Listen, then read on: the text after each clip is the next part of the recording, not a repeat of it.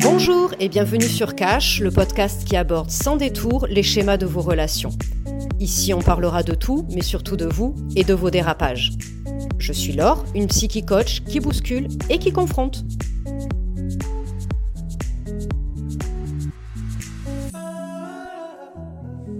Bonjour à toutes et tous, j'espère que vous allez bien. Pour ce quatrième épisode de podcast, on va aller naviguer un petit peu dans le style d'attachement évitant. Euh, je reviendrai pas sur cet épisode, sur ce qu'est euh, l'attachement, sur comment il se construit. Je vous invite vraiment à, aller écouter l'épisode numéro 3 où j'en parle et je l'explique euh, en introduction. Et euh, juste après l'introduction, en fait, euh, j'évoque le style d'attachement euh, anxieux et anxieux ambivalent, pardon. donc voilà, là je vais vraiment me, me concentrer sur l'attachement évitant. Donc n'hésitez pas, si vous ne l'avez pas déjà écouté, à aller écouter l'épisode numéro 3.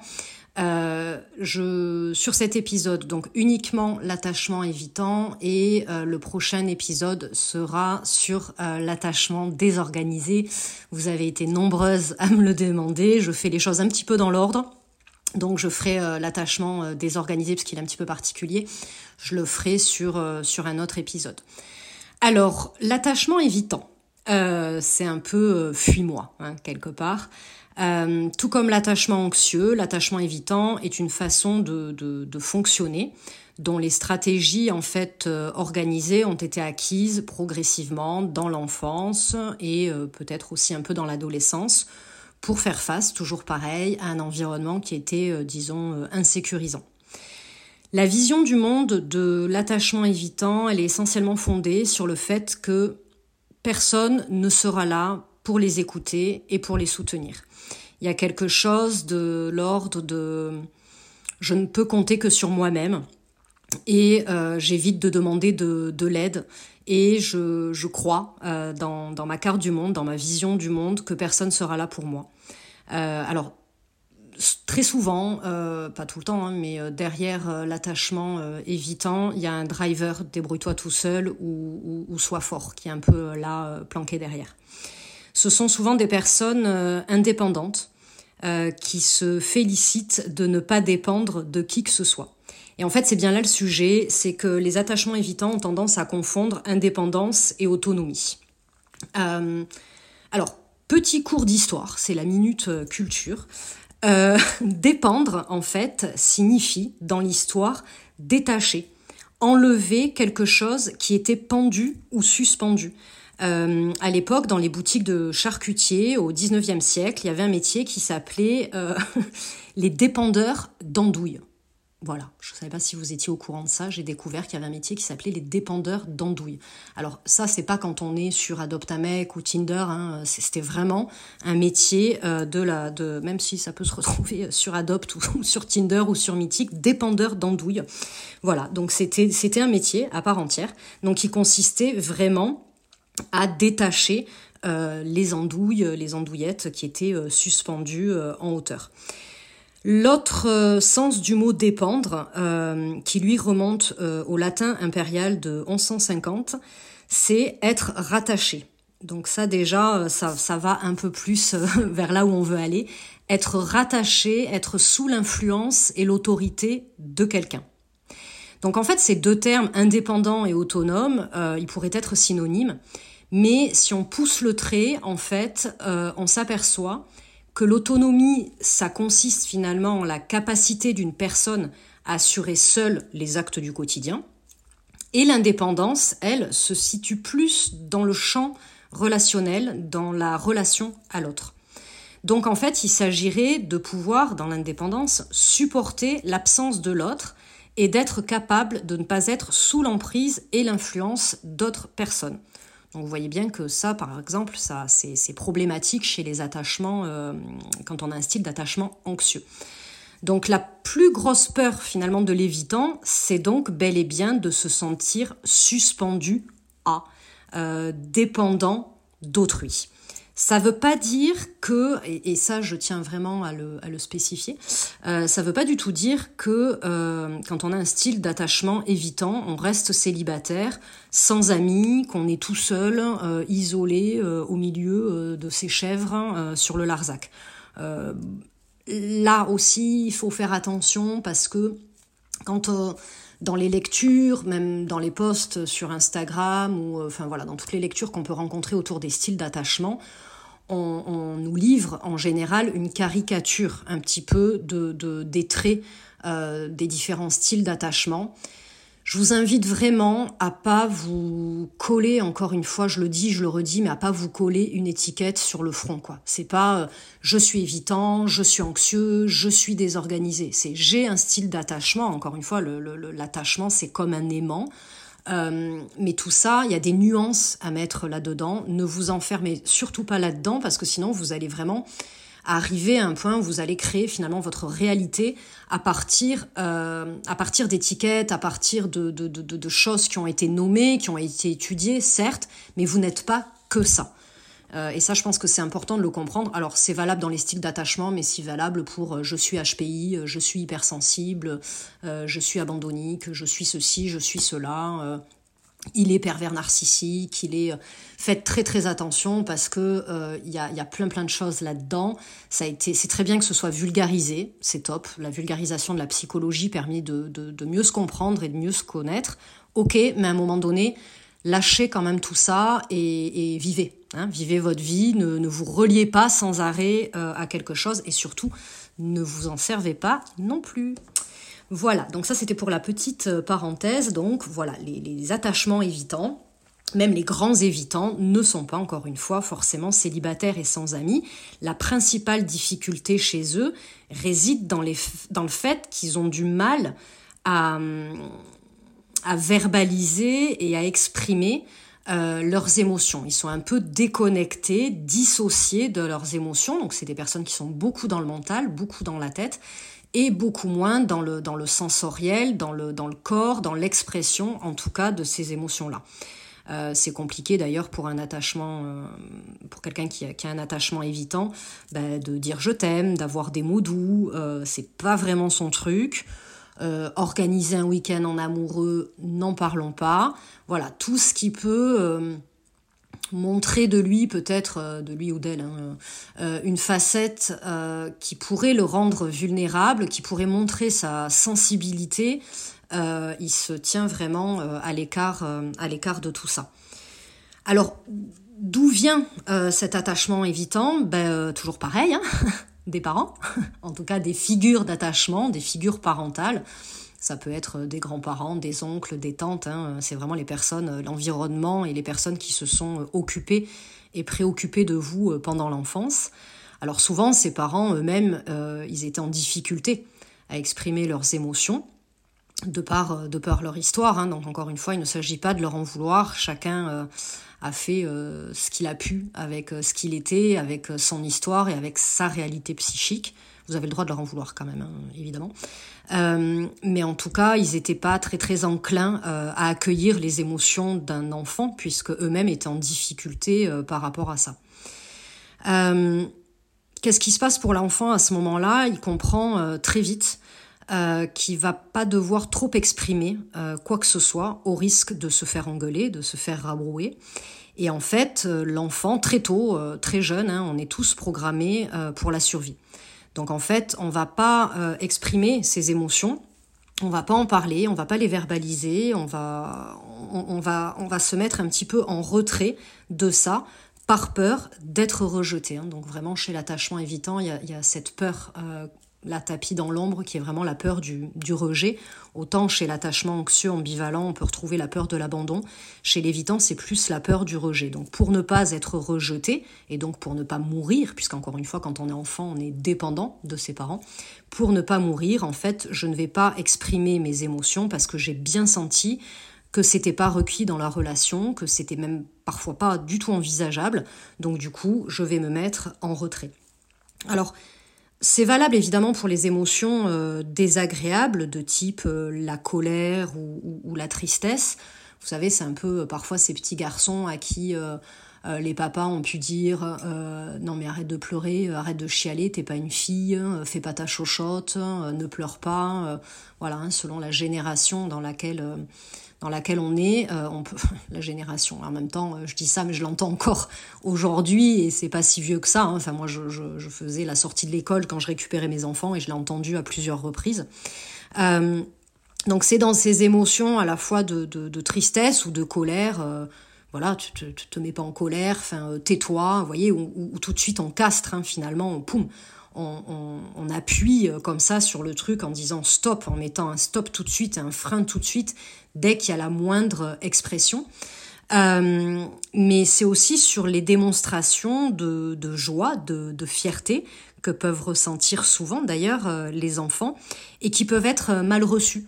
Vous savez, euh, je sais pas, la petite fille, euh, imaginons la petite fille qui sort euh, qui sort de l'école, elle est toute excitée, toute toute contente, toute joyeuse. Oui, ma copine Margot, regarde, elle m'a fait un cadeau, je suis trop contente. Vous savez, ça part vraiment dans, dans, dans tous les sens. Il y a une explosion de joie et euh, où la mère va lui peut-être lui dire non mais chute tais-toi n'en fais pas trop c'est bon on n'entend que toi ou alors parce que maman est très occupée qu'elle est au téléphone pour le travail chute t'excite pas va dans ta chambre voyez tous ces trucs là quand ça arrive de façon répétitive ben, l'enfant il se passe quoi dans sa tête?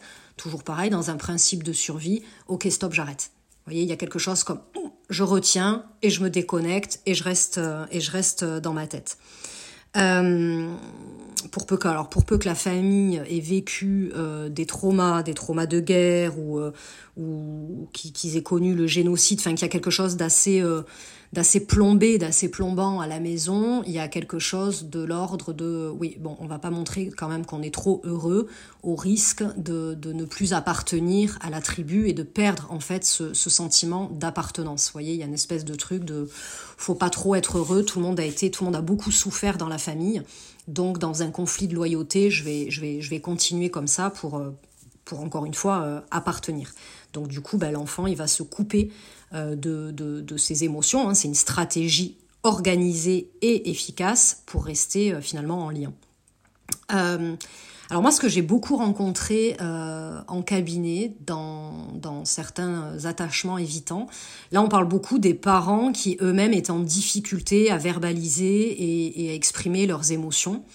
Euh, mais j'ai aussi vu beaucoup de personnes, en fait, dont les parents, alors surtout la mère, où la maman était euh, hyper protectrice. Vous savez, ces mères qui font tout à la place de leurs enfants, qui euh, et qui finalement s'immiscent quelque part dans leur quotidien et dans leur intimité. Les mamans qui vont peut-être lire le journal intime, des mamans qui souvent élèvent leurs enfants seuls, donc finalement toute leur libido va être euh, va être projetée euh, sur l'enfant et elles vont être euh, hyper intrusives. Des mères qui ont qui ont un attachement évidemment un attachement anxieux hein, plus plus plus et qui du coup ne vont pas laisser la place à l'enfant déjà pour pour gagner en autonomie et du coup pour leurs émotions en fait elles vont complètement les, les balancer comme ça sur sur sur leurs enfants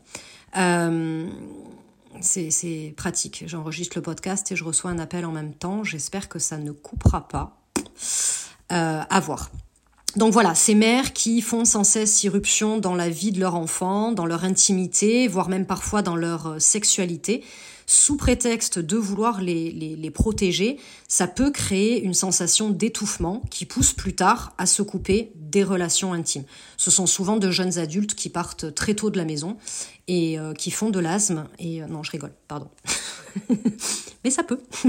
bon, en tout cas, des, des, des, personnes qui vont fuir et qui vont se couper euh, des relations intimes. Donc, L'évitant a tendance à fuir, en fait, par peur de ressentir des émotions trop fortes. Il va, il va avoir tendance à fuir. Et il y a une autre caractéristique qu'on retrouve euh, dans, dans l'attachement évitant, euh, c'est qu'il fuit aussi euh, dans les addictions. Euh, aussi bien dans la drogue que l'alcool, mais aussi euh, le sport, le travail. Il y a énormément d'attachements évitants là chez les chez les workaholics. Ça leur donne en fait le sentiment de gérer et de contrôler. Ça, c'est une caractéristique évi évitante, j'allais dire, évidente chez les évitants. Euh, c'est ce besoin de, contrôle, quoi, de ne pas lâcher, de, rester vraiment que tout soit sous contrôle. C'est ça qui les, qui les maintient en vie, en tout cas qui les maintient dans une illusion de, de sécurité. Donc du coup, c'est là tout le paradoxe finalement de l'attachement évitant, c'est qu'il devient dépendant de quelque chose extérieur à lui. Donc voilà, ça, euh, en tout cas moi j'ai pu constater hein, euh, en cabinet que chez euh, beaucoup, dans beaucoup d'addictions, il y avait quand même un peu en arrière-plan comme ça un style d'attachement évitant. voilà, bon, encore une fois, ça se, travaille, il faut mettre de la conscience. L'attachement évitant a du mal à consulter quand même, hein, c'est compliqué parce que, encore une fois, il est dans quelque chose de l'ordre, non mais tout va bien, j'ai besoin de personne, je me suffis à moi-même, je me débrouille tout bien, bien tout seul. La phrase type, euh, et ça je vous en parle en connaissance de cause, alors moi pour, pour info quand même j'ai un attachement désorganisé avec une forte tendance évitante. Ça n'a pas toujours été le cas, c'était au départ un peu une tendance euh, anxieuse, hein. c'est devenu, euh, de par la vie et ses épreuves, une tendance évitante. Et la phrase type de l'évitant, c'est je gère. voilà, non mais je gère. Voilà, je suis forte, alors moi j'ai un driver, soit fort. Mais c'est vraiment ce truc de je gère. Du coup, aller consulter, euh, ben, ça peut être euh, perçu comme un aveu de faiblesse, euh, de je viens de demander de l'aide. Et ça, l'attachement évitant, il aime pas trop quand même. donc souvent, ils arrivent, ces personnes-là arrivent en cabinet suite à un burn-out, à une dépression. Enfin, en tout cas, il y a vraiment un fort élément déclencheur qui les pousse à consulter chez les, chez les célibataires, ça c'est ce que je retrouve beaucoup chez mes clientes, chez les, chez les célibataires, il y a souvent ce schéma récurrent de saboter l'histoire, en fait, et d'avoir des discours comme euh, je tombe toujours sur les mêmes personnes, euh, ils ou elles sont tous... Euh, bref, il y a toujours un truc. de toute manière, le couple, ça doit pas être fait pour moi. voilà, il y y a, souvent ce, ce type de discours où en fait, euh, ben ouais, faudrait pas trop s'engager, quoi, effectivement, parce que sinon je vais devoir montrer ma sensibilité, ma vulnérabilité. Donc, de façon très inconsciente, en fait, euh, il y a ce mécanisme de défense de l'évitant euh, qui est de ben, je, vais, je vais saboter le truc, comme ça, ça va m'éviter de, de, de m'engager. Donc, avec tout ça, vous vous doutez bien que le terrain de la sexualité pour l'attachement évitant, c'est compliqué parce que, comme je vous l'ai dit précédemment, l'attachement évitant, il est euh, quelque part euh, déconnecté un petit peu de son corps, de ses émotions et de ses sensations. Donc du coup, euh, chez, en tout cas chez les grands évitants, on aura tendance à multiplier un peu les partenaires sans, sans lendemain les cas. Alors, je suis désolée, vous entendez mon chat miauler. Évidemment, je me suis mise dans le bureau et elle veut sortir. Euh, petite pause de deux minutes.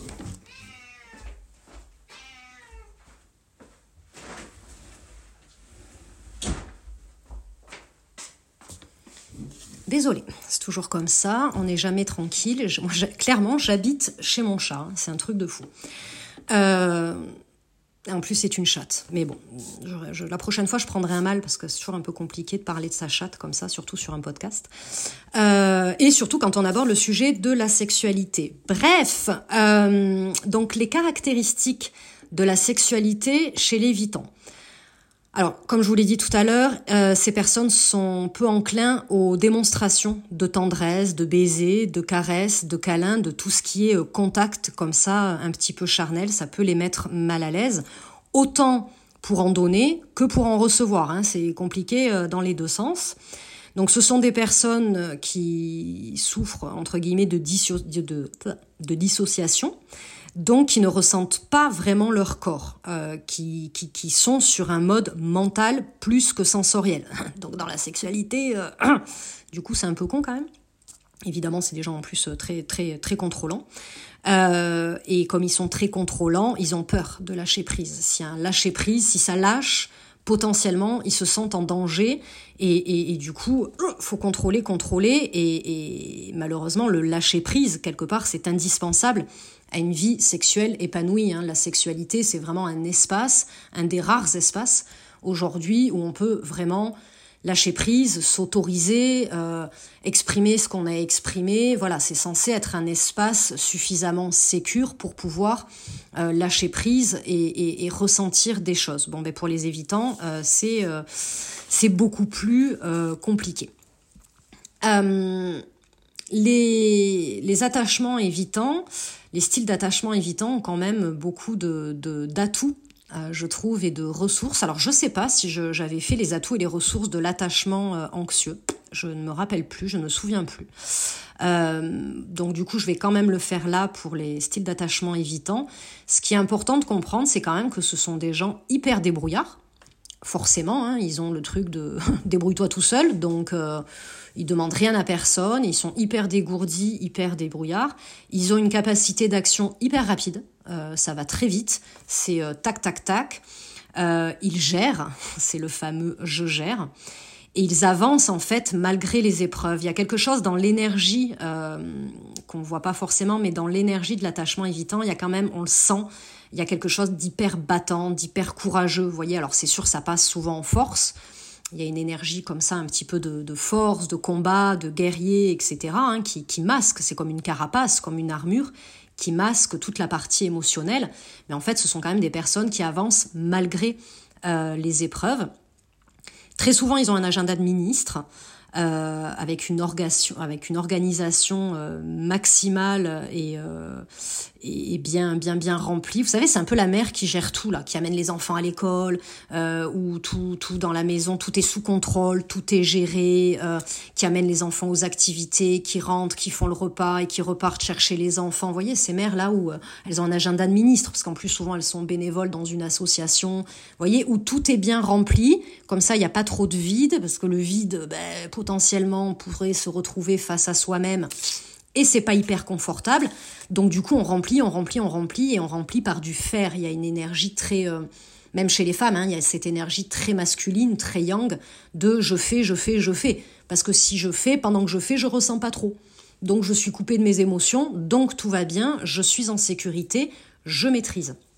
Donc souvent on retrouve des, personnes qui ont euh, qui ont une grosse réussite professionnelle parce que comme ils sont un peu déconnectés justement de ces, de ces émotions, en fait, ils se, donnent finalement à corps perdu dans le, travail. Et en plus, il y a une conséquence très souvent, c'est que l'argent va montrer leur malheur. Leur, malheur, oh, pardon.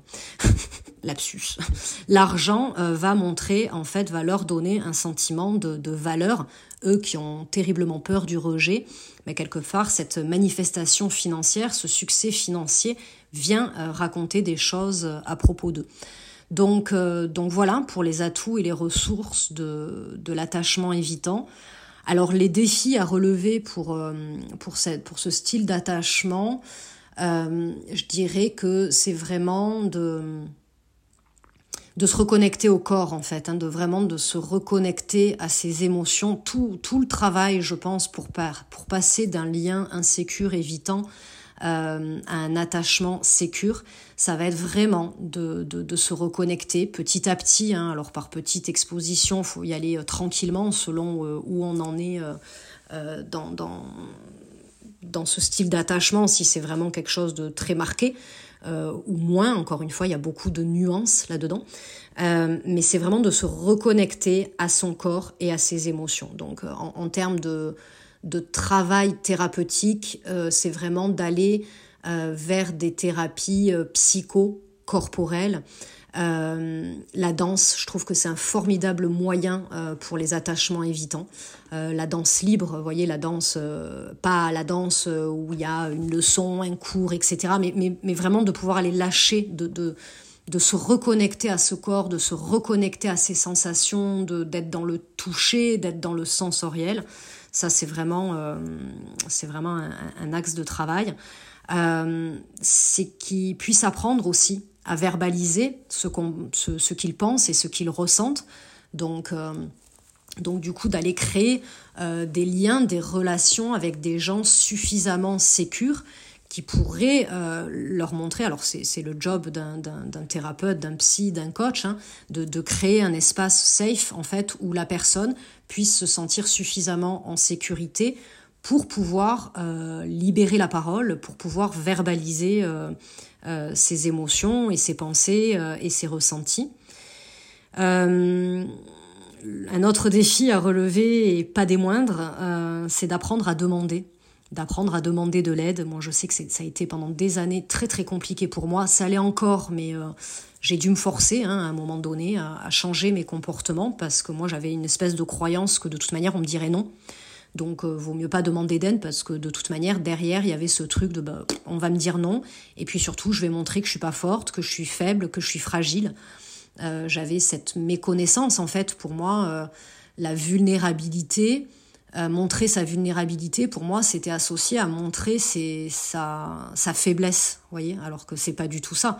C'est montrer ses fragilités, et montrer ses, ses fragilités, c'est finalement une grande force. Mais moi, j'avais vraiment ce truc de, de, non, non, je, je, je, montre pas. Même pourtant, si j'ai un centre émotionnel très fort, moi, je suis hyper, euh, je suis hyper émotive. Hein. Donc, vous voyez, les, les, nuances, elles sont, on peut avoir un attachement évitant. Enfin, alors moi, c'est désorganisé. Alors c'est sûr, ça part un peu dans tous les sens, mais euh, mais voilà, c'est n'enfermez pas, ne cataloguez pas, ne posez pas de diagnostic surtout sur euh, vos parents, votre meilleure copine, euh, votre frère, votre mec, votre conjoint, etc. voilà, laissez faire, laissez faire les professionnels parce que sinon vous voilà il y a des choses vous allez vous dire ah ben ça c'est moi ah ben ça c'est lui ah ben ça c'est tout moi oui, mais ça veut rien dire en fait, parce que là on le prend comme ça, mais pris dans un contexte, pris dans une histoire. Quand on fait euh, l'anamnèse d'un patient ou d'un client, euh, voilà, le premier truc qui vient, c'est ouais, c'est ça, mais en fait pas forcément. Euh, pareil avec les tests, on retrouve beaucoup de tests sur les styles d'attachement. Je pense qu'il faut en prendre et en laisser parce que il va y avoir des déclencheurs en fonction de si on est en zone de stress, si on vient de se faire larguer, si voilà, selon où on en est et ce qu'on vit, à l'extérieur, en fait, on n'aura pas toutes les infos. Donc vraiment, ne vous enfermez pas. Moi, je vous donne la, caricature, je vous donne les grandes lignes, mais euh, vous prenez tout ça et vous le dégagez euh, tout aussi vite, quoi. Euh, donc apprendre à demander de l'aide et accepter d'en recevoir. Parce que moi, même quand on me proposait de l'aide sans que j'en demande, finalement, non merci, ça va, je gère. je gère. Un peu plus de cette phrase. je le dis encore tout le temps. Hein. Non, non, c'est bon, je gère. Même quand mes fils me demandent, tu veux que je t'aide un truc, quand je rentre les courses, etc. Non, non, je gère. Voilà, c'est soit ça, ou sinon, je leur dis, mais, à ton avis. non, non, je, oh non, j'ai bien envie de galérer toute seule. non, ne fais rien surtout. Regarde-moi.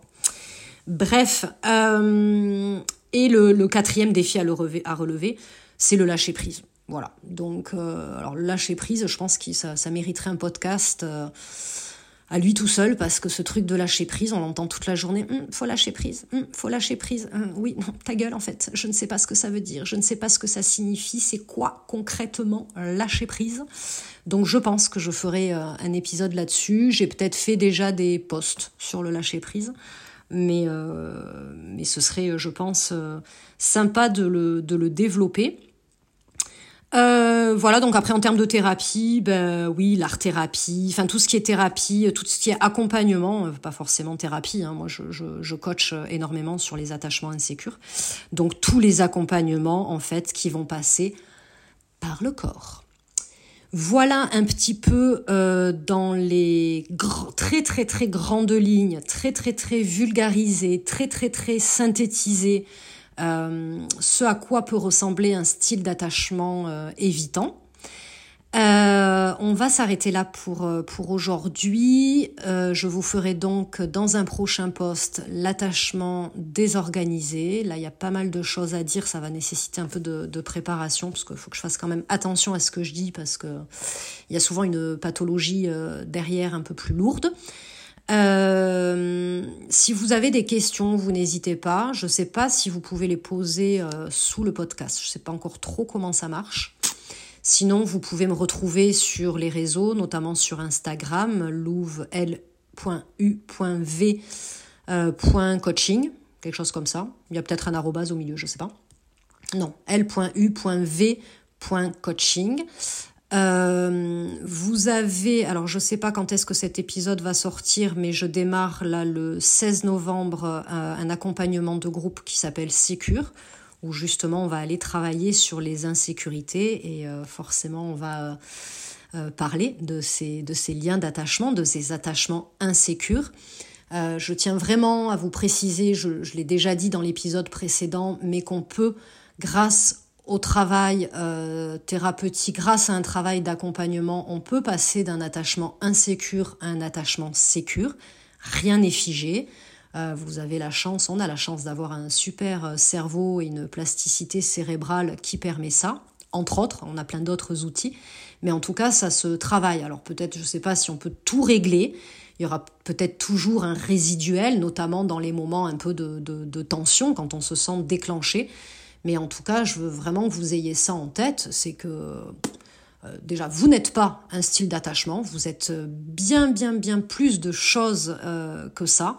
Euh, voilà, après, on, a fait ce qu'on a pu avec ce qu'on était on s'est protégé comme on pouvait pour, pour rester en vie. Mais peut-être qu'aujourd'hui, vous, en tant qu'adulte, vous n'avez plus forcément besoin de tous ces, euh, de tous ces mécanismes de protection et que vous pouvez petit à petit commencer en tout cas à apprendre à lâcher et à vous sentir de plus en plus en sécurité dans, dans, dans, la vie que vous avez créée et dans ce que vous vivez au quotidien. Et je peux vous assurer, j'en suis la preuve, que c'est possible, même si, on va pas se mentir, il y a encore euh, des dérapages, il y a encore des... Poum, ça part un peu. Euh, mais voilà, avec beaucoup de travail, beaucoup de conscience, beaucoup de responsabilité, on peut euh, réellement se rapprocher, en tout cas le plus possible, de ce, de ce sentiment de sécurité. Voilà, je vous souhaite euh, une très belle journée, soirée, nuit. Je ne sais pas quand est-ce que vous écoutez, quand est-ce que vous écouterez cet épisode.